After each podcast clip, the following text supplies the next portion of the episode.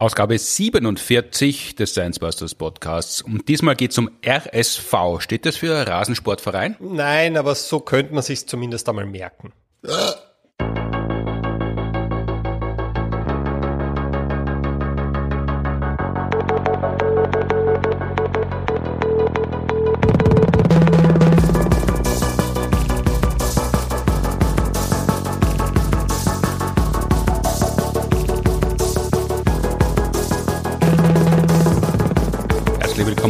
47. Ausgabe des Science Busters Podcasts. Und wer mitgezählt hat, weiß, nur noch sechs Wochen schlafen, dann gibt es die 50. Ausgabe des Science Busters Podcasts und ich glaube, damit verbunden ist sogar schon der Anspruch auf ein Ehrengrab der Stadt. Produziert wird der Podcast nach wie vor mit Unterstützung der Uni Graz und der TU Wien und noch immer ist mein Name Martin Pontigam und heute sitzt mir gegenüber wieder Molekularbiologe Martin Moder. Hallo. Hallo. Letzte Ausgabe haben der Sportwissenschaftler Alexander Pürzel, du und ich gesprochen über die Verträglichkeit von Alkohol und Kraftsport, wie viele Hantel man zu Hause braucht gegen Osteoporose und dass man nicht zwischen Weihnachten und Neujahr so viel zunimmt, wenn man zunimmt, sondern zwischen Neujahr und Weihnachten. Unter anderem und vieles mehr nachzuhorchen in Ausgabe 46. Heute wird es gehen nicht nur um RSV und ob die nicht nur den Aufstieg geschafft haben, sondern auch die Klasse halten können, sondern auch, ob das Coronavirus unser Verhalten manipuliert, damit wir es eher weitergeben. Und wir beschäftigen uns mit der Frage, warum selbiges Coronavirus wie viele andere Viren unsere Körperzellen verschmelzen lassen und was das für uns bedeutet. Beginnen tun wir aber mit einer Hörerfrage, haben wir schon länger nicht mehr gemacht, heute gibt's wieder eine. Eine Frage, die fast ein bisschen katholisch anmutet, wenn man nicht genau hinhört. Es geht nämlich um Schuld. Und das fragt der Tom aus Bayern via Instagram. Servus Martin, da der Thomas aus Rosenheim. Kirsti, ich flack gerade krank daheim und habe eine Frage. Und zwar habe ich gelesen, dass jetzt 9,5 Millionen Deutsche im Moment ähm, auch krankgeschrieben sind, so wie ich. Und ähm, dass das sozusagen eine Art Nachholeffekt ist, weil jetzt alle Hygienemaßnahmen fallen. Ähm, was sagst du da dazu? Danke, Tom. Im Hintergrund weiß nicht genau, welche Musik das war, ob das äh, bayerisches Cowgirl von der Niki war, ich habe es nicht genau hören können. Rosenheim-Cops wahrscheinlich. Was kann man dem Tom antworten? Ja, super Frage mal, Tom. Das auf jeden Fall. Also man sieht ja tatsächlich, dass manche Infektionskrankheiten jetzt vermehrt auftreten. Und da geht's vor allem um andere Atemwegserkrankungen, insbesondere RSV. Treten die wirklich vermehrt auf oder haben die nur ärgere Folgen? Weil gegeben hat's ja RSV immer. Mhm. Ja, die Folgen sind eben nicht ärger als sonst, sie treten vermehrt auf. Also man mhm. sieht, die Welle kommt früher und sie wird höher. Mhm. Und sie fällt dann aber auch genauso wieder ab, wenn sie da war. Also manche Länder sind da ja schon vor uns, USA zum Beispiel. Ja, viele, vieles ist ja in Amerika vorher, bevor es zu uns kommt. Die Frage ist, warum ist das so? Ja, und es ist eh, wie du sagst, wirklich eine der Hauptannahmen, das, was man auf Deutsch, glaube ich, eh oft als den Nachholeffekt bezeichnet. Im Englischen sagt man dazu die Immunity Gap manchmal oder Immunity Depth, also die Immunitätslücke oder Schuld, je nach Vorliebe, äh, werden wir gleich besprechen. Und die andere Hypothese ist, ob vielleicht deswegen jetzt andere Erreger so leichtes Spiel haben, weil ja doch gerade eine Pandemie rund um den Erdball gerauscht ist, die die meisten auch erwischt hat, dieses Virus. Ja, ganz vorbei ist ja noch immer nicht. Ja, also das ist, ist ja nicht so, als wären die Wellen weggegangen, aber jetzt haben wir mal zumindest den Großteil der Erdbevölkerung damit äh, abgedeckt und jetzt ist die Frage, ob das vielleicht sogar Auswirkungen auf das Immunsystem haben könnte, dass wir äh, ein bisschen anfälliger werden. Werden wir gleich die Für und Wider besprechen für diese Annahmen. Fangen wir mal an mit dem, was du erwähnt hast, Tom, diese Immunitätslücke. Ja, ich mag ja den, den Begriff Immunitätsschuld nicht, der da manchmal verwendet wird, Immunitäts, äh, Immunity Depth, weil das klingt irgendwie so, als wäre die Voraussetzung dafür, dass man gesund sein kann, dass man krank war. Hm. Das ist ja oft dieses Missverständnis, dass die Krankheit das Immunsystem stärken würde oder schulen könnte. Ja, das ist halt, äh, weil, weil, weil man sich das oft so vorstellt wie ein Schutzschild und der kann dünn oder dick sein und wenn ihm immer wieder Keime ab, dann ist der dick. So ist es ja nicht wenn ich mich mit RSV infiziere, dann bin ich halt eine Zeit lang ein bisschen immun gegen RSV. Ja, das war's. Mhm. dann habe ich halt die Probleme, die RSV verursacht, habe ich dann halt durchlebt, wenn ich es überlebe. Was man, wenn man nicht gerade unter ein Jahr oder oder über 65 Jahren es meistens tut. Mhm. Ja, praktisch immer in dieser Altersgruppe. Aber sonst ist nichts damit gewonnen, außer schiere Zeit. Mhm. Also es hilft mir nichts, ja. Aber es gibt natürlich, es ist natürlich trotzdem so, der Grund, warum gerade diese beiden Erkrankungen, also RSV und was ich vorher noch sagen wollte, Influenza, dürfte mhm. auch ziemlich heftig ausfallen. Also Grippe. Grippe, genau, die echte Grippe, jetzt so hohe Wellen schlagen, könnte natürlich dieser Nachholeffekt sein und wäre auch sehr, sehr naheliegend. Weil man muss sagen, das sind ja ebenfalls Atemwegserkrankungen wie Covid-19, die sich auch auf die gleiche Art und Weise verbreiten. Das heißt, jetzt, wo wir zwei Jahre Maßnahmen getroffen haben, um Covid-19 niedrig zu halten, haben wir natürlich auch diese beiden Krankheiten zurückgedrängt. Ja, man muss sagen, wirklich zum Teil so massiv zurückgedrängt, dass sie so gut wie gar nicht aufgetreten sind. Ja, das heißt, diese normalen Grippewellen, wie die Leute gern dazu sagen, wo das einzig Normale ist, dass halt viele Leute sterben, weil wenige geimpft sind, die mhm. hat es gar nicht gegeben. Das war die letzten beiden Jahre normal, dass es keine Grippewellen gegeben hat. Jetzt gibt es wieder und das betont die echte Grippe, weil es ja noch immer Menschen gibt, die grippalen Infekt mit Grippe verwechseln. Genau, genau. Und da können die Leute aber, muss man sagen, auch gar nicht so viel dafür, weil das sagt man immer, es ist halt so schwierig sprachlich zu unterscheiden. Ja, da gibt es einerseits die Influenza, mhm. das ist die echte Grippe, die kann extrem schier sein und tötet um die 1000 Menschen pro Jahr in Österreich. Mhm. Und dann gibt's halt die grippalen Infekte. Das hat mit Influenza überhaupt nichts zu tun. Das ist einfach, wenn ich mich fiebrig fühle und mir tun die Gelenke weh, dann sagt man halt grippaler Infekt dazu, so grippeartiger Infekt, hat aber mit Influenza nichts zu tun. Jetzt könnte man sagen, ja, ja, dann soll man da gescheit unterscheiden, aber in Wirklichkeit ist halt das Monitoring bei uns in Österreich zum Beispiel so schwach, was jetzt echte Influenza betrifft, mhm. dass man jetzt auch in den Statistiken bei uns nicht wirklich unterscheidet. Also wenn man schauen will, wie groß ist die Grippewelle heuer, findet man eigentlich fast nur Abbildungen, die sagen Grippe und grippale Infekte und die gehen nach oben und das kann aber alles Mögliche sein. Aber das könnte man unterscheiden, aber den Aufwand betrachtet ja, man nicht. Ja, also es gibt auch so ein stichprobenartiges Influenza-Monitoring weltweit und da kann man das schon einordnen, aber jetzt so die Akutverfolgung innerhalb von Österreich, das ist nicht so, dass da krass unterschieden wird, da ist eher, wie oft schreibt der Arzt grippaler Infekt drauf und dann ist er Grippe oder nicht. Mhm. Aber was jetzt diese, um auf die Immunitätslücke zurückzukommen, äh, ja, es ist natürlich so, nachdem dieselben Maßnahmen diese dunkle Triade quasi aus Krankheitserregern gleichzeitig abhalten, Covid-19, Grippe und RSV, habe ich die halt jetzt. Dunkle Triade, das nennt man schon so oder das nennst du so? Na, das habe ich mir jetzt ausgedacht. Es sind ja wirkliche Ungustel, ja. Mhm. Wenn ich jetzt ein Jahr auslasse zum Beispiel, mhm. dann habe ich natürlich zwangsläufig im nächsten Jahr mehr Anfällige, weil bei einem gewissen Prozentsatz keine Immunität aufgebaut wurde. Das heißt, diese, diese effektive Reproduktionsrate des Virus ist dann zwangsläufig eine höhere. Also das, das, das heißt, die Anzahl an Personen, die ein Infizierter anstecken kann, weil es einfach mehr davon gibt. Mhm. Und dann würde man erwarten natürlich, ähm, oder, oder fangen wir vielleicht so an, jede Infektionswelle, ja, immer wenn man irgendwo eine Infektionswelle sieht, dann startet die immer mit einer Infektionslücke, die das Virus dann auffüllt. Mhm. Und wenn ich jetzt zwei Jahre aber gehabt habe, wo die nicht aufgefüllt wurde, dann ist die Lücke dieses Mal natürlich größer. Und das sieht man jetzt zum Beispiel bei RSV sehr stark. Ja, und dann würde man erwarten, dass diese Welle dann früher startet und auch höher wird. Und wenn die Immunitätslücke dann aber gefüllt ist, dass sie dann auch wieder abfällt. Und das sieht man, das sieht man halt jetzt auch schon in den Ländern, die da früher gestartet haben, wie die USA. So, jetzt muss man natürlich dazu sagen, dieses Stopfen der Immunitätslücke, ja, das macht, wenn man nichts tut, natürlich das Virus.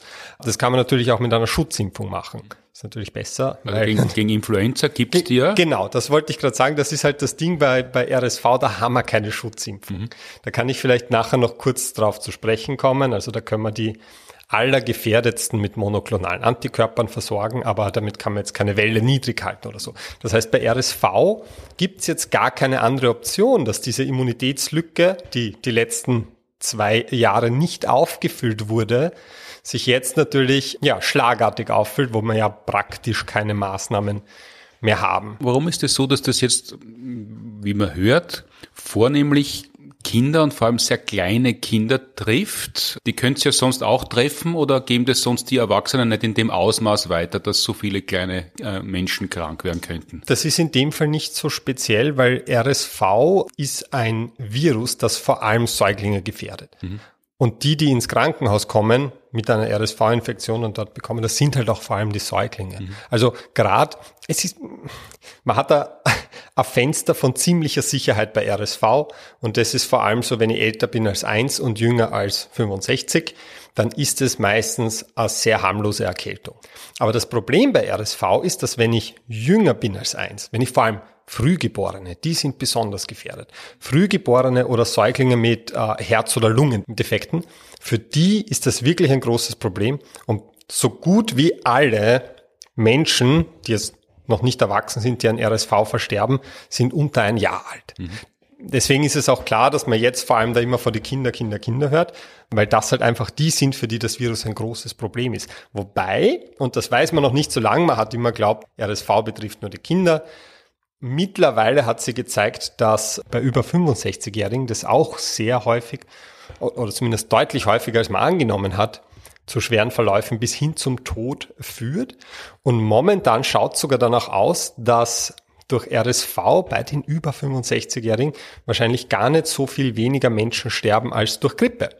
Aber warum ist das auf einmal so? RSV ist ja, ist ja keine neue Infektionskrankheit, die erst heuer gekommen ist, die eh schon seit zwei Jahren eine Einfuhrgenehmigung gehabt hätte, aber heuer ist es halt eingeführt worden. Das gibt's ja schon lang. Ja, also dass es bei den über 65-Jährigen plötzlich ein Thema wurde, das hat einfach mit ja, suboptimalem Monitoring zu tun. Mhm. Also meistens war es so, wenn Leute mit einer offensichtlichen Lungenerkrankung in hohem Alter untersucht worden sind und man hat sich die Arbeit gemacht, das Virus tatsächlich zu detektieren. Mhm da hat man meistens einfach getestet, ist es Influenza? Und wenn es es nicht war, dann hat man gesagt, es ist nicht Influenza. Aber das hat erst relativ spät begonnen, dass man dann systematisch auf RSV auch getestet hat. Und da hat man erst gemerkt, dass da eigentlich viele Alte auch sterben. RSV hat eh schon eine Zeit lang gewütet, aber es ist halt nicht aufgefallen, weil man nicht geschaut hat. Genau, also bei den Älteren, ja, bei den Jungen hat man das schon gewusst. Und da muss man sogar sagen, das ist so blöd das jetzt auch ist, dass man so eine extrem große RSV-Welle haben, durch die wir jetzt müssen, dadurch, dass dieses Virus eben besonders gefährlich ist für Kinder unter einem Jahr, mhm. ist es natürlich schon so, dass wenn ich jetzt ein Jahr auslasse und dann im nächsten Jahr doppelt so viel Infektionen habe, dann ist das unterm Strich vielleicht sogar weniger problematisch, als wenn ich in einem Jahr Infektionen habe und im nächsten Jahr dieselbe Menge, weil ich halb so viele Kinder unter einem Jahr habe dann in dieser Welle, wenn man das verfolgen kann. Also wenn ich ein Jahr auslasse mit RSV, dann habe ich ein Jahr, in dem jetzt übertrieben ausgedrückt, kein einziges Kind unter einem Jahr RSV bekommt. Und im nächsten Jahr sind diese Kinder dann aber schon über ein Jahr mhm. alt und erst der neue Jahrgang unter einem Jahr. Das heißt, die Anzahl derer, die unter einem Jahr sind, wäre dann trotzdem der gleiche. Und dadurch wäre der Schaden, den RSV verursacht, am Ende des Tages insgesamt betrachtet vielleicht sogar weniger, als wenn Jahr für Jahr die gleiche Menge sich infiziert. Also das klingt so, also Corona war quasi ein Glück für die Säuglinge in der Zeit, weil sie nicht an RSV erkranken haben können. Ja, insofern auf jeden Fall. Ja, es ist halt die Frage, wie groß da jetzt der Schaden ist, der einfach durch diese massive Belastung entsteht, dass das jetzt schlagartig kommt.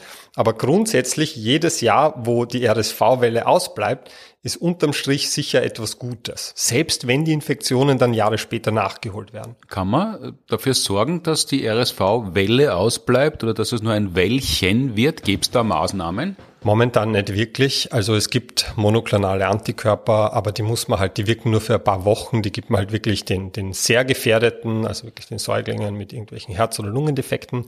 Es gibt jetzt neu einen langwirksamen monoklonalen Antikörper, den man nur einmal geben muss, der dann über die ganze Saison wirkt. Mhm. Das macht schon praktikabler, dass man sagt, man kann vielleicht künftig doch alle Säuglinge schützen, wenn man dann nicht alle paar Wochen dann äh, sie behandeln lassen muss. Und es sind in klinischen Studien ist auch ein, ein Impfstoff, ich glaube sogar von Pfizer momentan. Da weiß ich nicht, wie die Entwicklung vorangeht, aber es wird auf jeden Fall dran gearbeitet und irgendwann äh, wird der wahrscheinlich da sein. Ist es aber auch so, dass man dann nicht erwartet, dass der dann eine lebenslange Immunität bietet, mhm. was in dem Fall aber auch nicht wichtig ist, sondern einjährig reicht ja. genau einjährig und dann später mit 65 kann man ja noch immer überlegen, ob man da gelegentlich sich auffrischen lässt. Na, da können dann die Großeltern mit den Enkeln impfen gehen, während die Generation dazwischen in aller Ruhe arbeiten kann oder auf Urlaub fahren. Und dann gibt's eben noch diese andere Überlegung, ob die Zahlen vielleicht auch deshalb hochgehen, weil vielleicht ja doch dieses Durchseuchen, das wir jetzt letztlich gehabt haben, das sie leider nicht hat verhindern lassen, einfach dazu geführt haben, dass die allermeisten Menschen auf der Welt schon mal Covid-19 hatten. Und ob das vielleicht das Immunsystem irgendwie schwächen könnte, ist jetzt kein so weit hergeholter Gedanke. Ja, wir wissen ja, es gibt Viren, die machen anfälliger dafür, dass wir infolge an anderen Viren erkranken oder an anderen Erkrankungen allgemein. Äh, Masern zum Beispiel. Wenn ich Masern überstehe, ist die Wahrscheinlichkeit, dass ich danach Infektionen habe, lange Zeit erhöht mhm. und sogar, dass ich an denen versterbe. Jetzt ist das natürlich das Coronavirus nicht das Masernvirus. Das Masernvirus vernichtet gezielt Immunzellen, dadurch vergisst mein Immunsystem, was es bereits gelernt hat. Das macht Covid nicht, ja. Aber es gibt halt so ein paar Arbeiten, die zumindest die Überlegung in den Raum stellen, ob so etwas vielleicht auch einen längeren Effekt aufs Immunsystem haben könnte, als man sich wünscht. Ja, zum Beispiel eine Arbeit vom Jänner, die hat zeigt, dass bei Long-Covid-Patienten und das. Von welchem Jänner? Wir sind ja jetzt im Jänner. Es ist die so. erste Podcast-Folge 2023. Aus dem Jänner wird sie noch nicht sein, oder? Nein, ich versuche aktuell zu sein mit meinen Arbeiten, aber das wäre schon ein bisschen Matsch. Jänner 2022 da haben sie sich halt angeschaut. Also eine einjährige Arbeit, die jetzt schon so alt ist, dass sie nicht mehr an RSV erkranken kann, beschäftigt sich mit der nachhaltigen Aggression des Coronavirus. Das sagen wir die offizielle Jubiläumsfolge zu Ehren dieser Forschungsarbeit vom Jänner 2022. Da hat man halt gesehen, dass zum Beispiel, wenn man sich Long-Covid-Patienten anschaut, ja, und das sind ja doch irgendwo zwischen das ist jetzt eine große Zahl, aber irgendwo zwischen 55 Prozent aller Infizierten. Mhm. Die meisten arbeiten so um die 20 Prozent aller Infizierten. Haben gesehen, dass da noch acht Monate nach der Infektion bei einigen davon das Immunsystem nicht wieder an dem Stand ist, wo es vorher war in verschiedenen Belangen. Ja, zum Beispiel ist die angeborene Immunantwort, die, die ist allgemein dann ein bisschen aktiver, ja, obwohl die Infektion halt theoretisch längst vorbei wäre. Es, es, es gibt weniger naive B- und T-Zellen. Also naiv heißt noch nicht gebraucht, die sind noch nicht im Einsatz, die sitzen mhm. rum und warten auf einen Befehl. Und es sind die Level an Interferon dort höher gewesen. Und das ist eher so ein zur, zur Abwehr von viralen Erkrankungen. Und das ist alles da lange Zeit, also wirklich acht Monate danach, noch länger hat man es nicht untersucht, mhm. nicht auf dem Niveau gewesen, wie es vorher war. Ja, jetzt, ist das, jetzt sind das natürlich Long-Covid-Patienten und das sind alles Hinweise darauf, dass bei denen die Immunantwort nie wirklich abgeklungen ist. Das heißt, vielleicht haben die einfach irgendwo noch ein Infektionsreservoir im Körper, wo sich das Virus einfach wirklich wahnsinnig lang hat halten können. Ja, das ist ja eine der Long-Covid-Überlegungen, dass das ein Grund sein könnte. Und jetzt ist das natürlich auch eine Spekulation, ob solche Faktoren, die quasi das Immunsystem da in Alarmbereitschaft gegenüber einem bestimmten Pathogen halten, also Krankheitserreger, mhm. ob das vielleicht Auswirkungen darauf haben könnte, wie man auf andere Krankheitserreger. Das heißt, weil das Immunsystem mit einem Eindringling so lang beschäftigt ist und sich immer kümmern muss und immer bei der Patrouille dort vorbeischauen muss, ob da nicht wieder jemand durch den Zaun gestiegen ist, dass es abgelenkt ist von, von anderen Stellen,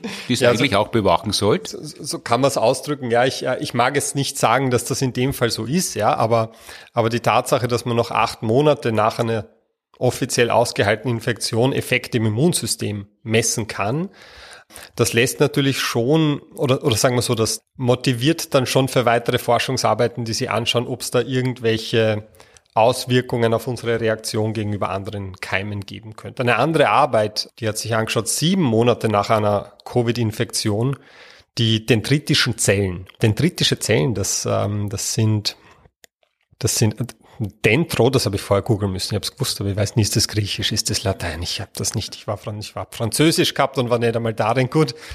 Dendro, das ist der Baum auf Griechisch und deswegen heißen die dendritischen Zellen so, weil die so baumartig verastelt sind.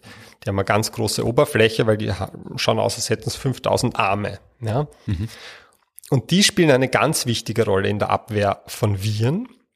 Die sitzen zum Beispiel, wir haben auch spezielle dendritische Zellen in der Haut, ja, und wenn da jetzt ein Krankheitserreger kommt, mhm. dann nehmen die den in sich auf und zeigen Stücke von dem Krankheitserreger her mhm. und können damit dann, ja, damit marschieren sie dann in den Lymphknoten mhm. und zeigen diese Stücke dann anderen Immunzellen, um die zu aktivieren, zum Beispiel T-Zellen und sagen, da, das ist der Feind, den bitte vernichten. Ja, das heißt, die sind so die Außenposten des Immunsystems, sagt man meistens dazu. Die glauben irgendwas ein, was sie im Körper finden, dann marschieren sie in Lymphknoten und zeigen das den anderen Immunzellen. Antigen präsentierende Zellen, sagt man dazu. Und was die Arbeit halt gefunden hat, und da ist das Spannende, das haben sie auch bei leichten Verläufen gefunden, ist, dass sieben Monate nach einer Covid-Infektion diese Levels an dendritischen Zellen noch immer reduziert waren. Und das wäre jetzt natürlich auch eine Überlegung, dass man sagt, gut, dann äh, ist die Abwehr vielleicht nicht mehr so effektiv, wie es vorher war und das vielleicht über mehrere Monate hinweg. Jetzt muss man sagen, das ist interessant, dass man sich das anschaut, ja, und, und, und, und es gibt Krankheitserreger, wo wir wissen, dass sie nachhaltig schwächen.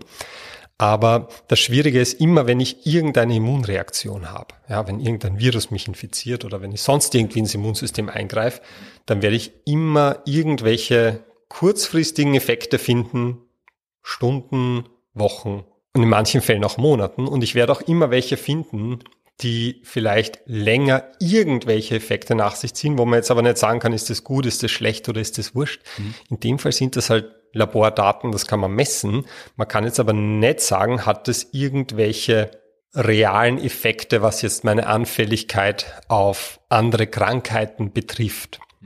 Das heißt, jetzt untersucht man halt was und jetzt findet man was als auffällig, was man vorher halt nicht beobachtet hat. Das heißt, das könnte es vielleicht schon vorher auch gegeben haben. Und jetzt hat man halt festgestellt, es gibt das und kann aber nicht genau sagen, welche Auswirkungen es hat. Genau, das ist nämlich das Schwierige, weil was man nicht vergessen darf, ist, wir schauen ja jetzt auch viel genauer hin. Ja, also gut möglich, dass wenn man bei einem normalen Schnupfen, ja, wenn man bei einem, Vi äh, äh, äh, einem Rhinovirus jetzt ganz präzise messen wird, alle Parameter des Immunsystems, die wir finden, während der Infektion, nach der Infektion, da wird man vielleicht auch ganz viele Aspekte finden, wo man sagen, uiui, da müssen wir mal genauer hinschauen. Ich messe da vier Monate später noch irgendein abweichendes Signal zum Zustand davor. Heißt aber nicht, dass der Schnupfen dadurch gefährlicher wird. Ja? Also, also nur weil man das misst, wenn man wirklich wissen möchte, ob das vielleicht zu diesen hohen Infektionswellen beiträgt, da muss man sich andere Sachen auch schon anschauen, als nur was man im Immunsystem messen kann. Und das macht man auch. Und oft geht es dann aber halt um Korrelation. Also ich habe eine Arbeit gelesen, da haben es gezeigt, dass die Leute, die jetzt RSV bekommen und damit ins Spital müssen und man die dort untersucht, dann haben die circa doppelt so häufig in der Vergangenheit Covid-19 gehabt, also in doppelt so vielen Fällen, wie Personen, die nicht sich mit RSV infiziert haben. Und jetzt könnte man glauben, okay, das könnte heißen, Covid-19 hat mein Risiko für RSV gesteigert, ist da aber überhaupt nicht gesagt, weil es natürlich einfach sein könnte, dass das vielleicht Personen sind, die eher in einer Umgebung ist, die eher virenfreundlich ist, sage ich mal. Ja, also wenn, wenn ich zum Beispiel denke an einen Kindergärtner, eine Kindergärtnerin, dann wird diese Person mit größerer Wahrscheinlichkeit Covid-19 gehabt haben, weil es eben viel unter Kindern ist, und auch mit größerer Wahrscheinlichkeit RSV bekommen, weil es viel unter Kindern ist. Das heißt, aus solchen Korrelationen kann man auch wenig ableiten. Es gibt ein paar andere Überlegungen, die eher dagegen sprechen, jetzt auf epidemiologischer Ebene, mhm. dass, dass diese Schwächung des Immunsystems ein nennenswerter Faktor sein dürfte. Und zwar ganz besonders spannend. Es gibt ja einige Länder, die haben zu Beginn eine ziemlich strikte Zero-Covid-Strategie mhm. verfolgt. Neuseeland zum Beispiel. Das bedeutet, die waren anfangs ganz streng mit Kontaktbeschränkungen, Lockdowns, ja, Inselstaaten haben es da immer leichter und wirklich starke Kontaktbeschränkungen. Und dann haben die zum Teil erst wirklich lange Zeit nach dem Rest der Welt große Infektionswellen gesehen. Mhm. Und dort ist interessant hinzuschauen. Weil wenn man zum Beispiel nach Neuseeland schaut, die hatten ihre erste große Covid-Welle im Februar. 2022. Ich sage ja, das, das, das wäre schwierig, wenn es Februar 2023 gewesen wäre. Modellrechnung. Auch wenn dort ja. die Sonne früher aufgeht von uns aus gesehen, als ein ganzes Monat können die nicht voraus sein. Und die hatten im Februar 2022 ihre erste große Covid-Welle. Davor wirklich immer nur so ein paar Dutzend Fälle, wenn überhaupt. Und über 2020 hinweg, 2020, also das erste Pandemiejahr, haben sie halt die Kontakte stark reduziert. So, und 2021 haben es dann aber vorsichtig geöffnet, mehr und mehr geöffnet. Und hier ist jetzt das Spannende. Die haben dann auch eine große RSV-Welle gehabt, größer als sie es normalerweise haben, früher als sie es normalerweise haben aber ohne dass die Bevölkerung vorher in irgendeinem nennenswerten Ausmaß Covid-19 gehabt hätte. Mhm. Das heißt, da sieht man eigentlich sehr klar, dass es nicht an einer Schwächung des Immunsystems liegen hat können, sondern dass es diese Immunitätslücke eher gewesen sein muss, die sich jetzt dann später mit doppelter Wucht aufgefüllt hat. Und da gibt es andere Länder auch mit dieser Zero-Covid-Politik, wo man das ähnlich beobachtet hat. Und das wären ja eigentlich gute Neuigkeiten, nämlich dass das Coronavirus diese grundsätzliche Schwächung des Immunsystems nicht zusammenbringt. Ja, also so stark würde ich es gar nicht formulieren. Es kann natürlich sein, ja, ich meine, gerade bei schweren Verläufen und wenn der Körper danach geschwächt ist, ja, mhm. es kann natürlich sein, dass sowas ein bisschen reinspielen kann auch. Aber dass man jetzt Angst hat, dass äh, Covid die nächsten Masern sind, wo mhm. ich dann sage, da sterbe ich dann die nächsten drei Jahre viel häufiger an Infektionskrankheiten.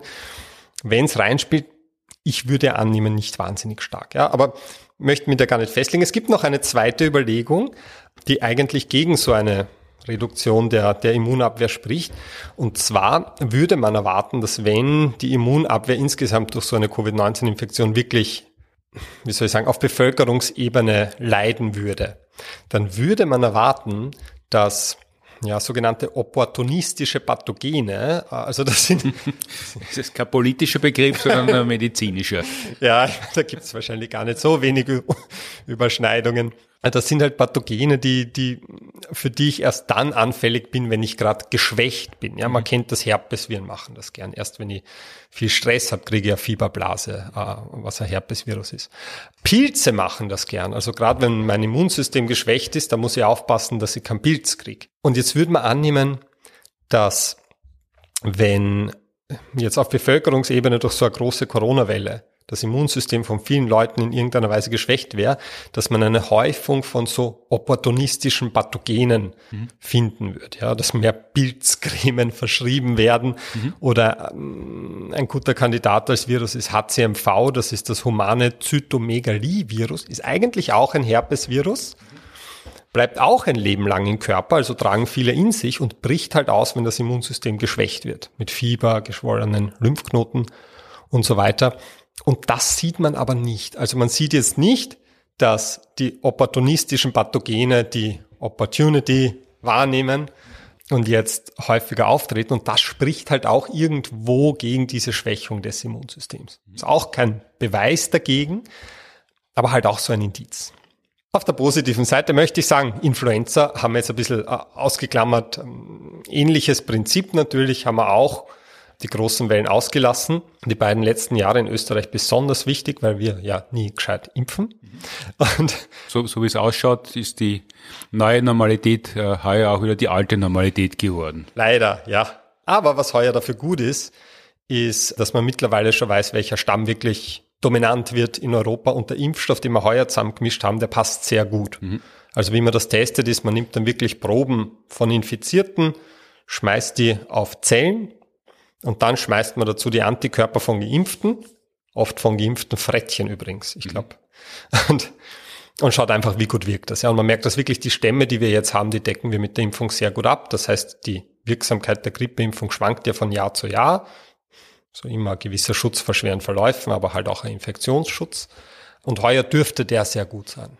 Das ist ein guter Jahrgang für die Grippeimpfung, weil jetzt, wie wir das aufnehmen, ein Jahr nach Jänner 2022 dürfte die Grippewelle oder die Grippesaison, aber es wird wahrscheinlich wieder Grippewelle gewesen sein oder sein, dürfte gerade auf ihren Höhepunkt zusteuern. Das heißt, selbst wenn man jetzt noch impfen geht, ist das noch immer eine gute Idee, weil es wird noch eine Zeit lang krassieren. Ja, genau. Da, da spricht man am besten immer mit Ärztin, Arzt, was einen gewissen Zeitpunkt betrifft. Das ist natürlich schon so, wenn eine Welle sehr heftiger ausfällt, dann macht es auch Sinn, dass man eher noch gegen Ende sich da ein bisschen immunisiert. Mhm.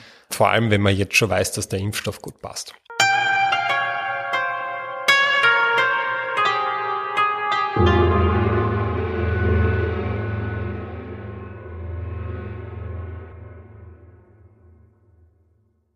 Wir haben am Anfang so ganz launig RSV ausformuliert, weil es so ähnlich klingt wie die Abkürzungen von Sportvereinen, RB, VSV und so weiter. Aber wofür steht denn RSV wirklich? Weil das hat sich jetzt nicht durchgesetzt, dass man RSV und dann den Namen dazu sagt, weil das ein bisschen ungelenk ist, oder?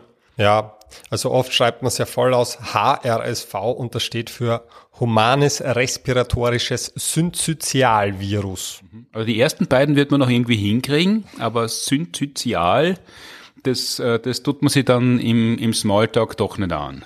Ja, ich, ich kann das gut nachvollziehen. Ich, ich, ich habe extra, ich habe schon ein paar Mal über dieses Virus gesprochen und ich, ich habe extra einen Freund von mir angerufen, der mit diesem Virus forscht, der ist mhm. Epidemiologe. Und ich habe ihn halt gefragt, ob ich das richtig ausspreche.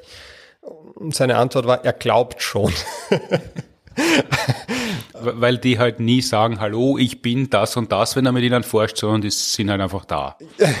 ja, und weil man es im Englischen auch wieder ganz anders äh, zum Teil betont und, und, und in der Forschung hört man es dann meistens auf Englisch. Und es ist eigentlich völlig wurscht, weil ein Synzytium in der Biologie beschreibt eine mehrkernige Zelle. Mhm. Und das kommt meistens dadurch zustande, dass einfach viele normale Zellen verschmelzen. Also vielleicht sollte ich mehrkernig kurz beschreiben. Normalerweise hat ja jede Körperzelle, ja, wenn man jetzt von den roten mhm. Blutblättchen und ein paar anderen absieht, ja, hat jede Körperzelle einen Zellkern. Mhm. Da ist die DNA drin. Und zwar genau eine davon. Und dann gibt's aber ein paar Ausnahmen. Zum Beispiel Muskelzellen äh, haben mehrere Zellkerne. Da haben wir in einer vergangenen mhm. Episode schon mal drüber gesprochen. Ausgabe 34, wo der Alexander Pürzel zum ersten Mal zu Gast war, haben wir äh, über Muskelzellen gesprochen, dass die zusätzliche Kerne entwickeln können. Genau, da ist äh, mehr Kerne ist da wie mehr Zylinder. Je mehr Kerne ich in der Muskelzelle habe, desto mehr Power kann die dann, kann ich schneller Kraft aufbauen, sagen wir so. Bestimmte Gewebe der Plazenta benötigen auch mehrere Körperzellen und das kommt dadurch zustande, dass einzelne Zellen miteinander verschmelzen. Mhm. Plazenta ist Gebärmutter. Ja. das heißt, nachdem unser Körper das benötigt, ist das natürlich super und offensichtlich mhm. können wir das, dass wir Körperzellen verschmelzen, wenn wir das denn wollen. Jetzt ist es aber so, dass es Viren gibt, die dazu führen, dass bestimmte Zellen meines Körpers verschmelzen, ohne dass das in meinem Interesse ist. Und das ist eben Daher kommt der Begriff Synzytialvirus, weil dieses Virus eben dafür sorgt, dass bestimmte Zellen in meiner Lunge Synzytien formen. Mhm. Ich muss aufhören, dieses Wort zu verwenden. Also Doppelkerne. Doppel oder mehrfach, also dass einfach viele Kerne, also zum Teil wirklich viele Zellen miteinander verschmelzen. Ja, da gibt's manche Gewebe sind da anfälliger als andere. Da gibt's zum Beispiel die, die, die, die, die Flimmerepithelzellen in meiner Lunge, die sind normalerweise dafür verantwortlich, dass die da die Atemwege ein bisschen reinigen. Die verschmelzen zum Beispiel sehr gern durch dieses Synzytialvirus, durch das RSV. Und wenn die verschmelzen, dann ist das oft der Vorläufer für eine Entzündungsreaktion. Mhm. Weil diese Zellen dann oft ähm, Apoptose betreiben, ja, also die merken, da stimmt was nicht und dann beginnen es programmierten Zelltod. Das kann schon ein bisschen entzündungsfördernd sein, aber wenn Zellen mit Viren oder auch bestimmten Bakterien infiziert sind, dann beginnen sie manchmal sogenannte Pyroptose. Mhm. Das heißt, das ist die, wie beim Backrohr, die Pyrolyse. Also dann, ja. also dann, dann wird es wirklich eine Entzündung im wahrsten Sinn des Wortes. Genau, ja, also kommt echt daher, Pyro heißt irgendwie Feuer. Ich mache das ist wieder so eine sprachliche Geschichte, von der ich nichts verstehe, weil sie da wie so eine Entzündung dann wie ein Lauffeuer ausbreiten kann. Und zwar ist es natürlich so, dass wenn da ein Virus drin ist, dann möchte ich ja nicht nur, dass die Zelle stirbt, sondern ich möchte, dass die infizierte Zelle stirbt und rundherum das Immunsystem Alarm schlägt. Und Immunsystem schlägt Alarm heißt immer Entzündung. Und bei dieser Pyroptose habe ich halt ein Zelltod, das heißt die Zelle stirbt und rundherum findet eine Entzündung statt. Das passiert auch, wenn sich so Synzytien formen, so mehrkernige Zellen, wo das eigentlich nicht sein soll. Und es gibt noch andere Faktoren, die auch entzündungsfördernd sein können. Und für das Virus, ja, ist ja das super, so ein Synzytium. Also das Virus, das ist ja, das ist ja in der Zelle quasi geschützt. In der Zelle kommen keine Antikörper dazu. Mhm. Ja, die T-Zellen können draußen anklopfen und die Killerzellen. Aber vor vielen Aspekten des Immunsystems ist das Virus geschützt, solange es in der Zelle ist. Jetzt möchte es natürlich in die nächste Zelle, das Virus. Also und wenn die schon freiwillig kommt, dann ist der Weg nicht so weit. Ja, genau, möchte aber nicht raus, ja. Das heißt, wie wenn's, wenn Winter ist, ja, und ich bin im einen Haus und ich würde gerne ins andere Haus und ich möchte aber nicht raus in die Kälte, weil da ist gefährlich. Dann ist praktisch, wenn die Keller miteinander verbunden sind. Ganz genau. Weil eine große Zelle mit zwei Kernen kann halt auch mehr Viren produzieren als nur eine Zelle mit einem Kern. Und so komme ich quasi von einer Zelle in die nächste, aber ohne dass ich raus und rein muss, wo ich gefährdet bin, sondern verschmilzt halt miteinander, bin ich halt eine große Zelle, auch schön. Also das ist dann das Vereinsquartier, das Vereinsheim der Viren, während die, diese Doppelzellen, wo die hin und her gehen und Party feiern und gar nicht groß rausgehen und sie Sachen, die sie brauchen, einfach liefern lassen. genau. Und jetzt kommt's aber, ja, jetzt klingt das total exotisch. Wow, Syncytialvirus verschmilzt meine Zellen. Viele Viren machen das. Unter anderem auch das Coronavirus, SARS-CoV-2. Aber nicht nur das, auch das SARS-1-Virus hat das können. MERS, was ja auch ein Coronavirus ist, hat das können. Die Erkältungsviren, die auch Coronaviren sind, da gibt's ja vier, mhm. die können das zum Beispiel auch, ja, und mit denen infizieren wir uns regelmäßig. Also prinzipiell das Zellen miteinander verschmelzen, so tragisch das auch klingt, ja, das klingt ja wie in irgendein, weiß ich nicht, in der Szene von Terminator, wo er am Schluss dann eintaucht in die Metallsuppe und schmilzt. Oder ich weiß nicht. Ich finde, es klingt total dramatisch. Oh mein Gott, meine Körperzellen verschmelzen miteinander. Aber das passiert laufend. Ja, also viele Viren können das, nicht alle. HIV kann das auch zum Teil. Mhm. Aber, aber, aber verschmolzene äh, Körperzellen sind dann nicht weiter lebensfähig oder erkennen ihre eigene Funktionsuntüchtigkeit und verabschieden sie freiwillig? Ich weiß, also viele tun das. Ich weiß nicht, ob es welche gibt, die, obwohl es durch ein Virus verursacht wurde, vielleicht lange Zeit bestehen können, ob mhm. die dann zwangsläufig Probleme machen. Aber man weiß auf jeden Fall, dass diese Bildung von diesen mehrkernigen Zellen einer der Faktoren ist, der Krankheitsschwere erhöhen kann. Das weiß man auch beim Coronavirus. Und da ist das Interessante, dass die unterschiedlichen Coronavirus-Varianten oder Mutanten mhm. unterschiedlich gut darin sind, diese Synzytien zu formen. Also das finde ich ganz spannend. Da gab es ja dieses ursprüngliche Wuhan-Virus. Ja, das China Flu wieder. China Flu. Be be berühmte Solariums-Fan jenseits des Atlantik es gern genannt hat. Das war sehr gut in diesen Formen dieser Synzytien. Ja. Dann die Alpha-Variante war besonders gut. Die Delta-Variante, wenn wir uns erinnern, das war ja die heftigste, was den Krankheitsverlauf angeht, die war außerordentlich, außerordentlich gut in Formen. Und Omikron ist schon so ein bisschen ein Verschmelzungslulu. Das ist genau das, ja. Also wenn man von Omikron sprechen, ähm, da ist es so, also eins, eine der frühen Omikron-Varianten, das war ja die Omikron BA2, die ist wirklich nicht wahnsinnig gut im Verschmelzen. Ja, also zumindest äh, im Vergleich zum ursprünglichen Coronavirus sind die nicht wahnsinnig toll. Ja, aber was man schon sieht, und das ist halt dann wieder ein bisschen der Schmarrn, wir haben ja das Gefühl, ah, jetzt wird alles lockerer und so weiter, aber die Variante BQ11, das ist die, die momentan am dominant werden ist, vielleicht ist mittlerweile schon dominant, wir strahlen ja mit ein bisschen Verzögerung aus. Wir sind ja schon im Jänner 2024. die ist zum Beispiel wieder deutlich besser als die BA2-Variante. Ja? Also kann natürlich sein, dass, äh, also ist nicht gesagt, dass diese mhm. Funktion, dieses Syncytium zu formen, jetzt von Mutante zu Mutante abnimmt. Das und bringt es dem Virus, wie du schon gesagt hast, nennenswerte Vorteile und die nächste Variante hat gesehen, äh, das machen wir wieder besser, weil es günstiger für uns ist? Ja, das ist eine sehr gute Frage. Ich meine, es gibt natürlich diesen Faktor des Verschmelzens, dass sie nicht raus muss. Mhm.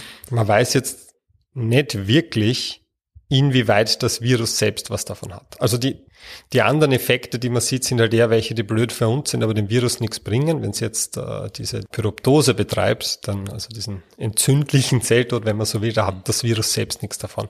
Also, aber ich kann ja mal vielleicht darauf eingehen, wie das überhaupt passiert. Weil es ist ja, selbst wenn das Virus nichts davon hat, mhm. ist es trotzdem etwas, das sich zwangsläufig daraus ergibt dass das Virus mit unserer Zelle verschmelzen muss. Mhm. Und man könnte argumentieren, dass je besser dem Virus das gelingt, desto eher könnte es auch sein, dass es diese mehrkernigen Zellen formt. Weil, warum passiert das? Warum passiert das?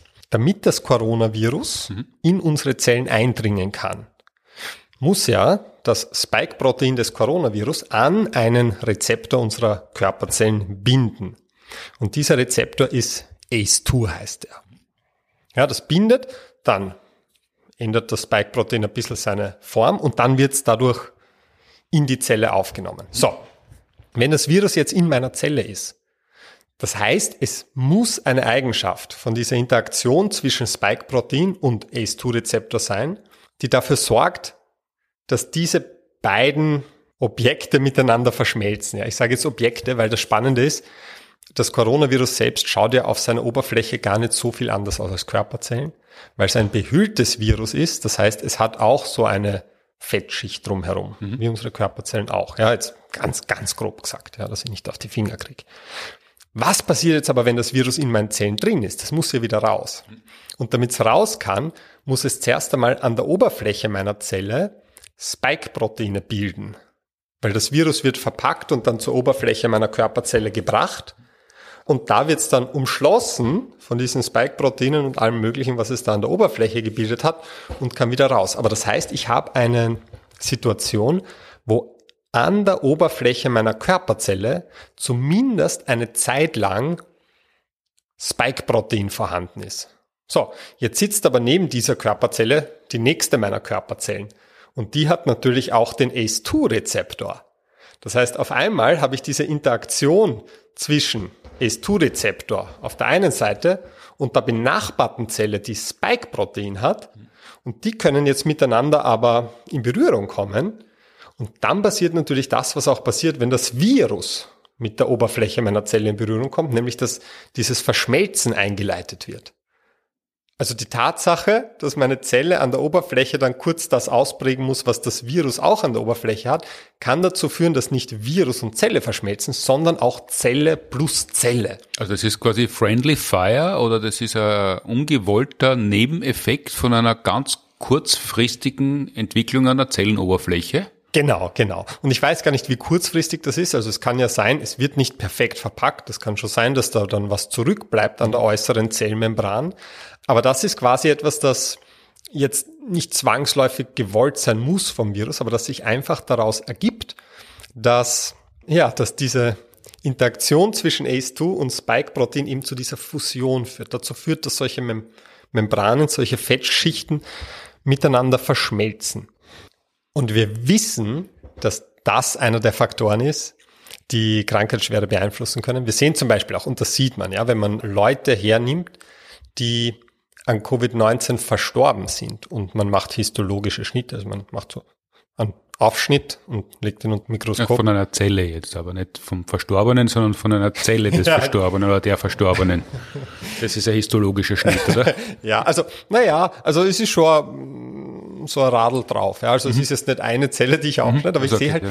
ich sehe halt, man kann das sehr gut färben, dass ich sehe, wie viele Zellkerne sind da jetzt in einer Zelle. Mhm. Und wenn ich da jetzt Leute hernehme, die verstorben sind an Covid-19 und ich färbe von Lungengewebe von denen mhm. die Zellen, dann sieht man tatsächlich, dass da viele davon so verschmolzene Zellen haben. Ja, also das löst das auf jeden Fall in Menschen aus. Jetzt muss man sagen, da wo wir wirklich Beweise haben, dass das im Menschen passiert, das sind halt die Verstorbenen. Weil man das halt, bei Genesenen nicht macht? Weil man bei Genesenen normalerweise nicht einen Aufschnitt von der Lunge macht, das stimmt. Mhm. Und deswegen wissen wir jetzt gar nicht, also wir wissen bei den schweren Verläufen, ja, bei denen, die daran versterben, da ist das auf jeden Fall ein Faktor und da passiert das garant, also sehen wir, dass das passiert. Mhm. Wir wissen jetzt nicht, inwieweit das ein Faktor zum Beispiel bei leichten Verläufen ist. Mhm. Und das macht es auch so interessant, weil ich vorher erwähnt habe, diese verschmolzenen Zellen bilden sich auch bei den harmlosen Erkältungskoronaviren, bei diesen vier. Mhm. Da ist es auch so, dass wir im Labor sehen, dass die das können. Aber da wissen wir gar nicht, ob das ein Faktor ist im Patienten, in der Patientin, weil da an diesem Viren praktisch nie wer verstirbt. Das heißt, da können wir beim Menschen gar nicht nachschauen, ob da diese Bildung dieser mehrkernigen Zellen ein Problem ist. Aber das sage ich deswegen dazu, weil es halt, weil das alles so furchtbar klingt und so arg, was da im Körper passiert, wenn man das vor allem vielleicht noch nie davon gehört hat, dass mhm. solche Sachen im Körper laufend stattfinden. Wenn ihr Erkältung habt und die Erkältung ist in dem Fall ein saisonales Coronavirus, dann passiert das und meistens fühle ich mich ein paar Tage ein bisschen kränklich und dann bin ich wieder fit. Also es ist nicht zwangsläufig eine Tragödie, wenn es zu so einer Synzytienbildung kommt. Das ist halt was, das bei manchen Krankheiten passiert und es muss nicht ganz schlimm sein deswegen. Mhm. Jetzt ist ja so, wir reden immer von den vier bislang bekannten Coronaviren als saisonale Coronaviren.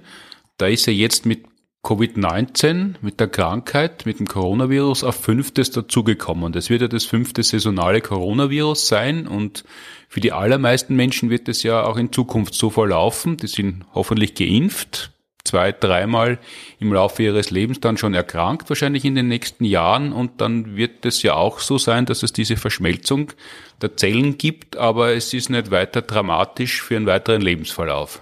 Ja, also das ist halt eher die Frage. Das war halt von Anfang an die Hoffnung, wenn man sagt, wenn ein Krankheitserreger neu auftritt und mhm. der war vorher noch nicht da und alle sind ungeschützt, wie sie am Anfang war, dann ist die größte Gefahr immer zu Beginn, wenn alle immunologisch naiv sind. Also wenn noch niemand Kontakt zu dem Erreger hatte und keine Schutzimpfung. Und das war auch so. Ja, also man muss wirklich sagen, die Fallsterblichkeit war sehr hoch, eigentlich bis zur Jahreswende 20 21, 2022. Mhm. Da ist die Fallsterblichkeit weltweit tatsächlich deutlich gesunken. Also Fallsterblichkeit heißt der Prozentsatz aller Personen, die mit einer Covid-19-Diagnose, also mit Covid-19 diagnostiziert werden, wie viel von denen sterben. Und das ist so herumgegurkt, anfangs bei zwei Prozent, zum Teil auch drüber. Und später ist es einfach massiv abgefallen, ja, auf 0,5 Prozent. Irgendwas in der Größenordnung ist in Wirklichkeit je länger die Pandemie dauert, immer schwerer, da präzise Zahlen zu nennen. Ja, aber das sind so die Größenordnungen, in, der, in denen wir uns bewegen. Was dafür verantwortlich ist, sind mehrere Faktoren. Das eine ist gerade um die Jahreswende herum, genau das war der Zeitpunkt, wo die Hälfte der Weltbevölkerung eine Schutzimpfung gehabt hat. Und natürlich vorrangig die Gefährdetsten, die waren da schon recht gut geimpft. Natürlich geht da dann die Sterblichkeit deutlich zurück. Es ist auch zur gleichen Zeit Omikron aufgetaucht, das weniger schwere Verläufe verursacht, tendenziell betrachtet, wobei da wirklich nicht ganz klar ist, wie viel davon ist, ist Omikron selbst, wie viel davon sind die Schutzimpfungen und die vergangenen Infektionen, die sie bis dahin dann schon viele gehabt haben. Und ich sage davon, dann meine ich, wie viel von diesen leichteren Verläufen, die wir sehen, sind darauf zurückzuführen, wie viel auf Omikron selbst. Und man darf nicht vergessen, Paxlovid ist ja auch kurz nachher zugelassen worden. Und das ist ein Medikament, das die Sterblichkeit bei Personen über 50 und vor allem über 65 auch nochmal deutlich reduziert. Und jetzt war immer die Frage, wenn erstmal diese anfängliche hochpandemische Situation vorbei ist, und damit meine ich jetzt die, wo die Leute noch weitgehend ungeschützt waren, mhm. auf welchem Niveau pendelt sich dann quasi diese Krankheitslast ein, die jetzt durch Covid-19 noch besteht. Da war natürlich die Hoffnung, ist es dann irgendwo auf Ebene der saisonalen Coronaviren. Ja, also dass man sagen, jetzt gibt's halt nicht vier, jetzt gibt's fünf, die Erkältungen verursachen. Oder ist es eher irgendwo auf der Ebene von Influenza, wo man sagt, ja, das ist jetzt nicht das Ende der Welt, aber es sind doch tausend Leute, die sterben und viel, viel mehr, die äh, unfassbar schiere Wochen haben. Mhm. Ja, und die ganzen Angehörigen dann noch, also es, hat, es hat, ja, hat ja einen Impact. Ja, schier, schieres Leben haben oft, wenn jemand stirbt, den man sehr gern hat. Da schaut es jetzt halt, muss man sagen, leider so aus, als wäre es eher auf einer Ebene mit Influenza gelandet. Nur halt, dass da halt noch andere Faktoren dazukommen, die man erst in in Zukunft wahrscheinlich besser beurteilen kann, nämlich dass halt die Rate an Folgeschäden nach einer überstandenen Covid-Infektion deutlich über der von Influenza liegt. Also man muss ja nicht nur, man muss ja nicht nur schauen, wie viel Prozent sterben, man muss ja auch schauen, wie viel Prozent werden nachher mit anderen Diagnosen ins Gesundheitssystem zurückgespeist sozusagen. Und da sieht man leider, dass Covid-19 sehr gut darin ist, schlummernde Erkrankungen zu wecken. Mhm. Und wenn ich zum Beispiel eine überstandene Infektion habe, dann ist noch immer zumindest sechs Monate danach kann man das messen, die Chance, dass ich mit anderen Diagnosen erneut im medizinischen System land, erhöht. Ja, da geht es natürlich um, um Husten, Herzmuskelentzündungen äh, etc. Also so wie es bei mir war. Ich habe Asthma, das mhm. war völlig unauffällig. Für mich war das sogar günstig, diese äh, Kontaktbeschränkungen und äh, weniger Reisetätigkeit. Dadurch äh, war weniger Belastung, war das alles ganz unauffällig. Und nach der Corona-Erkrankung ist das deutlich erwacht und jetzt nach einem halben Jahr wird das erst wieder weniger. Ja, ja. Und, und sogar noch ein Jahr später sieht man, es ist schon vor einem Jahr mittlerweile eine Studie gegeben, die zeigt hat, dass das Risiko für alle denkbaren Herz-Kreislauf-Erkrankungen. Mhm. Ja. Äh, und die haben 20 verschiedene, haben sie sich da angeschaut. Und alle 20 davon, bei denen war es so, dass noch, also bei allen 20 Herz-Kreislauf-Erkrankungen war es so, dass noch ein Jahr nach einer überstandenen Corona-Erkrankung das Risiko erhöht war. Und das heißt, das Problem ist, auch wenn jetzt der Prozentsatz an Covid-19-Patienten, die sterben, zum Glück abgenommen hat, deutlich, ist es trotzdem so, dass quasi die Gesamtkrankheitslast in der Bevölkerung auf einem anderen Niveau ist, als es vor der Pandemie war. Und vieles davon, ich möchte nicht sagen alles, aber vieles davon ist einfach darauf zurückzuführen, dass wir jetzt ein zusätzliches Virus haben, das leider eher auf der schwerwiegenden Seite gelandet ist, als auf der nicht schwerwiegenden und halt viele andere medizinische Probleme nach sich zieht. Und das wird auch so bleiben? Kann ich jetzt natürlich nicht wissen, aber es gibt momentan eigentlich wenig Grund zur Annahme, dass, dass diese Krankheitslast jetzt wieder nennenswert zurückgehen wird. Weil was man schon gesehen, also im Sommer natürlich, aber was man halt leider schon sieht, ist, dass es nicht so ist, dass nur die erste Infektion wirklich ein Risiko darstellt und alles andere danach ist nur mehr Erkältung, sondern leider es schaut so aus, als würden sich die Risiken summieren. Also man hat einmal ein Risiko auf Long-Covid bei der ersten Infektion und für irgendwelche Folgeerkrankungen und das gleiche Risiko scheint bei der zweiten und dritten dazu zu kommen. Das ist nicht gut. Das heißt, wäre wahrscheinlich, ja, nicht so unsinnvoll, dass man wirklich schaut, dass man es nicht so oft kriegt. Und ja, was man vielleicht auch dazu sagen sollte, die Schutzimpfung, auch wenn es leider nur sehr kurz und nicht wahnsinnig gut für diese Zeit vor Infektion schützt, alle Arbeiten finden eine Reduktion des Long-Covid-Risikos. Die Frage ist, wie stark diese Reduktion ist. Die meisten Arbeiten finden irgendwas zwischen 15 und 50 Prozent. Ja, nicht perfekt, aber deutlich besser als nichts.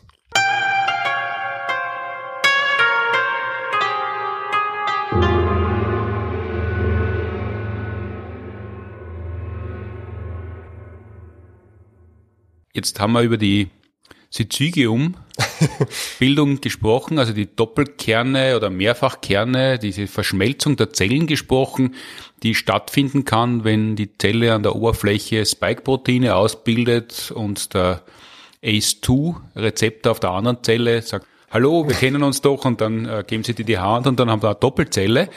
Wenn man das hört und dass das ungünstig sein kann, dann muss man natürlich auf den Gedanken kommen, wir haben die ganze Zeit gelernt, dass auch auf der Impfung oben dieses Spike-Protein nachgebildet wird, damit das Immunsystem reagieren kann. Kann jetzt der Impfstoff, der diese Spike-Protein-Struktur an der Oberfläche auch hat, nicht auch zu so Doppelzellen führen? Ja, das ist so eine interessante Frage, weil in Wirklichkeit ist ja so, ja, man testet die Impfstoffe und man schaut, passt die Risiko-Nutzen-Rechnung. Ja, also reduziere ich mein Risiko für alle möglichen Krankungen, wenn ich mich impfe im Vergleich zu, wenn ich nicht impfe. Ja? Und da kommt immer heraus, also bei dem, was man da sich alles angeschaut hat, es spricht stark für die Impfung. Ja? Also bevor ich mich gar nicht impfen lasse, da habe ich einfach ein viel größeres Gesundheitsrisiko, als wenn ich mich impfen lasse. Das schließt natürlich nicht aus, und das hat man natürlich auch gewusst, dass in seltenen Fällen Impfstoffe auch Nebenwirkungen haben können. Mhm. Ja? Impfreaktionen, aber auch darüber hinaus in seltenen Fällen Sachen, die wirklich Probleme verursachen können. Halt viel seltener, als es bei Ungeschützten passiert, wenn sie sich infizieren, mhm. aber doch. Und da möchte man natürlich dann herausfinden, was ist es, was diese Probleme verursacht in den Fällen, wo sie auftreten. Und da, damit man halt auch im Idealfall da dann noch irgendwie intervenieren kann, damit man das auch noch los wird. Ja, das heißt, damit man diese Risikoreduktion zu einer noch stärkeren Risikoreduktion machen kann. Mhm.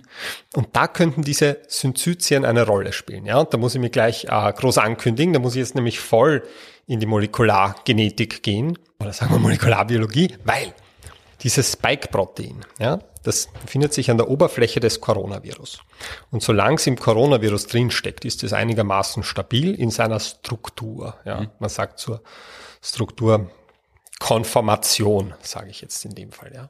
Also Konformation, nicht Konfirmation. Was ist Konfirmation? Ja, das ist die Firmung. Also na, das ist na, na sowas machen wir nicht. Das ist da gibt's nur Erstkommunion, aber Firmen lassen sie sich immer. ähm, weil wenn dieses Virus, wenn das an meine Zelle bindet, ja, wenn das Spike-Protein vom Virus in diesen ACE2-Rezeptor von der Zelle von mir einrastet, mhm. dann passiert da jetzt noch gar nicht so viel, sondern dann muss das Spike-Protein zuerst seine Struktur ein bisschen verändern. Konformationsänderung sagt man dazu. Man kann sich das jetzt, weil es im Podcast schwer ist darzustellen, stellen wir uns das jetzt einfach so vor, als wäre da so ein Scharnier im Spike-Protein und sobald das angedockt ist, klappt das Scharnier um. Dadurch werden quasi das Virus und die Zelle, sagen wir, zusammengezogen und jetzt erst verschmilzt. Mhm. Ja, das heißt, einmal muss dieses Spike-Protein umklappen.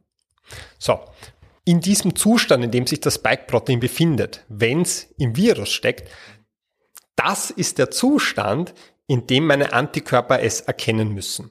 Weil es ist nur interessant, das Spike-Protein, solange es noch nicht an meine Zelle gebunden hat. Antikörper wirken nur außerhalb der Zelle. Und wenn ich aber das Spike-Protein jetzt als einzelnes Protein in meinen Zellen herstellen lasse und es steckt nicht im Virus drin, dann wird diese Struktur nicht stabil sein. Dann wird das Scharnierl dauernd hin und her klappen. Mhm. Und das Spike-Protein wäre einmal in der richtigen Konformation, also in der richtigen Form, und dann wäre es einmal in der nicht richtigen Form. Und ich würde quasi viel von der Wirksamkeit herschenken, weil das Spike-Protein einfach nicht stabil in dieser einen Form bleibt, in der ich es haben will. Deswegen haben sich jetzt die meisten Impfhersteller und Herstellerinnen gedacht, na gut, dann tun wir das Spike-Protein ein bisschen anpassen. Ja, wir lassen es, wie es ist, aber wir blockieren das Scharnierl. Mhm. Wir, wir nehmen jetzt zwei Aminosäuren, ja, ein Protein, also ein Eiweißmolekül besteht ja aus langen Kette von Aminosäuren. Und die haben gewusst, wenn wir zwei davon austauschen, dann klappt das nicht so deppert um die ganze Zeit. Ja, das haben sie schon von SARS-1 gewusst. Ja, deswegen ist das ja alles so schnell gegangen, weil wir schon viel gewusst haben von der, von der letzten SARS-Möchtegern-Pandemie. Mhm. Und dann haben sie zwei Aminosäuren ausgetauscht. Und dadurch war das auf einmal stabil. Ist nicht dauernd umgeklappt. Mhm. Und dadurch kann man es auf den Impfstoff draufgeben, aber es verbindet sich nicht so schädlich mit der Zelle wie das eigentliche Virus. Das ist wie Schlüssel und Schloss, aber den Schlüssel kann man im Schloss nicht mehr umdrehen. Ja, also das war ja gar nicht die Überlegung dahinter, sondern die Überlegung war nur, ich will es in der Struktur beibehalten, wie es die Antikörper halt erkennen sollen oder wie meine Immunreaktion das erkennen soll. Aber es hat eben noch diesen Nebeneffekt. Wenn ich dieses stabilisierte, nicht umklappende Spike-Protein als Impfstoff verwende und jetzt bildet meine Zelle das Spike-Protein und auch meine Zelle befördert das an die Oberfläche, wenn das jetzt mit dem ACE2-Rezeptor der Nachbarzelle interagiert, dann fehlt dieses Umklappen. Das kann nicht mehr so umklappen. Und diese Strukturänderung, das ist aber ein wichtiger Teil von diesem Verschmelzungsprozess. Und der fällt weg. Und da hat man jetzt Daten aus Zellkultur, die halt zeigen, dass wenn ich so ein stabilisiertes Spike-Protein verwende, dass dann diese Zellfusion sehr stark reduziert ist. Mhm. Ja? Also, dass das dem massiv entgegenwirkt. Das heißt, das sind jetzt auch Zellkulturdaten und wie gesagt, sowas kann man sich im Patienten nicht anschauen. Das geht nicht. Aber, aber man kann davon ausgehen, dass dieses stabilisierte Spike-Protein, wie es Moderna, Pfizer und auch Johnson Johnson verwendet haben, wo es wirklich nur zwei Aminosäuren austauscht haben, zwei Proline haben es dahin getan, mhm. dann kann man schon davon ausgehen, dass dieses Zellfusionsthematik dann schon eine deutlich kleinere ist. Und hier ist aber das Spannende. Die AstraZeneca haben das nicht gemacht. Hm. Die haben, die haben sich gedacht, nein, wir probieren den anderen Ansatz. Wir nehmen das Spike-Protein, wie es ist und schauen, ob das vielleicht auch eine bessere Immunantwort bringt, weil immer wenn ich Aminosäuren austausche, könnte ja sein, dass da irgendwelche Antikörper gerade gut erkennen könnten und so weiter. Und jetzt ist die spannende Frage. Es hat sich dann ja langfristig gezeigt, ja, auch AstraZeneca hat einen Immunschutz geboten, auch da hat die Risiko-Nutzen-Abwägung gepasst, dass man sagt, impfen ist besser als nicht impfen, aber sie ist halt nicht so gut ausgefallen wie bei den anderen Impfstoffen. Die Wirksamkeit war geringer und die Nebenwirkungsrate war höher. Und jetzt ist die Frage, ob das vielleicht damit zu tun haben könnte. Ja, es wäre natürlich denkbar, dass die Wirksamkeit deshalb geringer war, unter anderem, weil das Spike-Protein dauernd umklappt ja, und ich es nur die Hälfte der Zeit in der Form habe, wie ich es eigentlich gut erkennen möchte für die Immunreaktion. Hm. Und es könnte andererseits sein, dass die Nebenwirkungen vielleicht deshalb häufiger aufgetreten sind oder sagen wir unter anderem, weil das Spike-Protein, das an die Oberfläche gelangt von meinen Körperzellen, dann noch in der Lage ist, umzuklappen, wenn es an ACE2 bindet und dadurch die Zellfusion leichter gelingen kann. Also das ist jetzt nicht, ich möchte jetzt nicht sagen, das ist die Sache, die entscheidend war, aber das ist auf jeden Fall ein, ein, ein ganz wichtiger Ansatz, den man verfolgt, weil wenn sich zeigt, dass das einer der entscheidenden Faktoren ist bei diesen Nebenwirkungen, die es in seltenen Fällen gibt, dann könnte man eventuell auch was machen. Es gibt Substanzen, die auch schon zugelassen sind als Medikament, von denen man weiß, dass sie zum Beispiel so eine Fusion von Spike und ACE2 mhm. verhindern kann. Das wäre dann eine Möglichkeit, wie man sagt, vielleicht könnte man dann sogar den Covid-Patientinnen und Patienten einerseits den Verlauf mildern, aber vielleicht sogar die Impfreaktionen ein Stück weit abschwächen.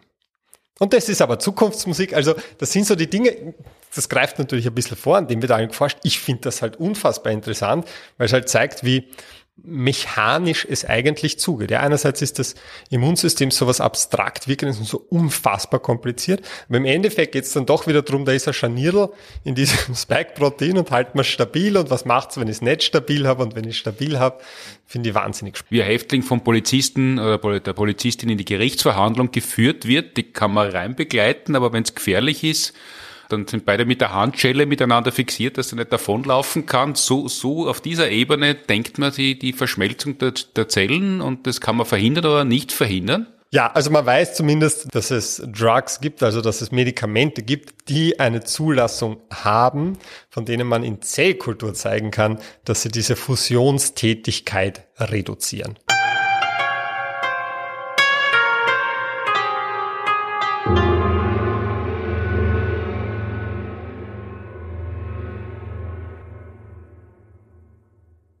Und eingangs haben wir noch erwähnt, dass das Coronavirus unter Umständen uns manipulieren könnte, beziehungsweise unsere Reaktion, während wir infiziert sind.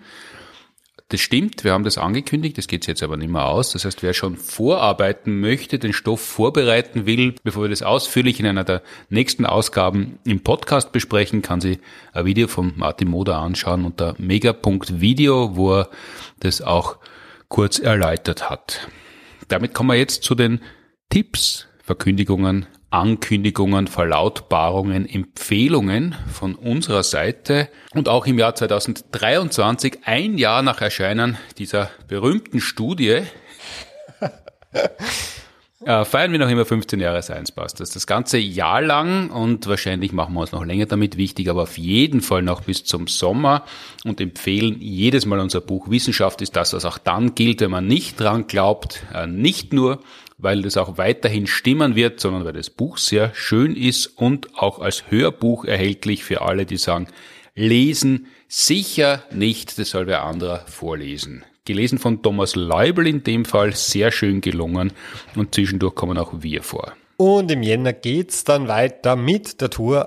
Und zwar, weil wir so oft verschoben haben, spielen wir Global Warming Party noch ein paar Mal. Und zwar am 19. Jänner in Berlin, am 20. Jänner in Dresden, am 21. Jänner in Leipzig. Und wenn wir schon mal in der Gegend sind, spielen wir auch gleich im Lustspielhaus München und zwar am 22. Jänner. Allerdings spielen wir da die Jubelshow Planet B. Und weil es so schnell ausverkauft war, äh, spielen wir es dann gleich noch einmal am 23. Jänner.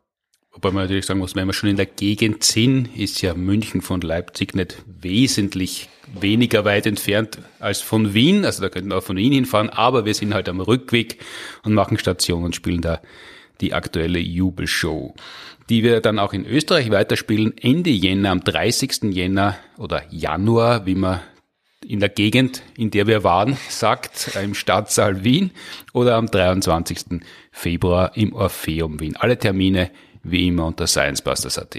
Und der Martin Puntigam spielt sein Solo Glückskatze und zwar am 10. und 11. Jänner im Theatercafé Graz und am 13. Jänner in Guck, Braunau in Oberösterreich. Also morgen und übermorgen in Graz und dann am 13 diese Woche in Braunau. Alle Links, Hinweise, Studien und was immer wir erwähnt haben und einer weiteren Begutachtung aussetzen möchten, finden sich in den Shownotes. Und alle Fragen zur heutigen Folge und andere Fragen, die wir beantworten sollen und hoffentlich können an podcast.sciencebusters.at oder über Instagram oder Facebook gern als Audiofile. Danke vielmals an die TU Wien und die Uni Graz, die wie immer die Produktion des Podcasts unterstützen. Danke fürs Zuhören, Streamen, Downloaden, Abonnieren, Bewerten, Empfehlen, Verschmelzen und was man sonst noch alles mit einem Podcast machen kann. Bis in 14 Tagen. Gesund bleiben. Tschüss. Servus, tschüss, wiederschauen.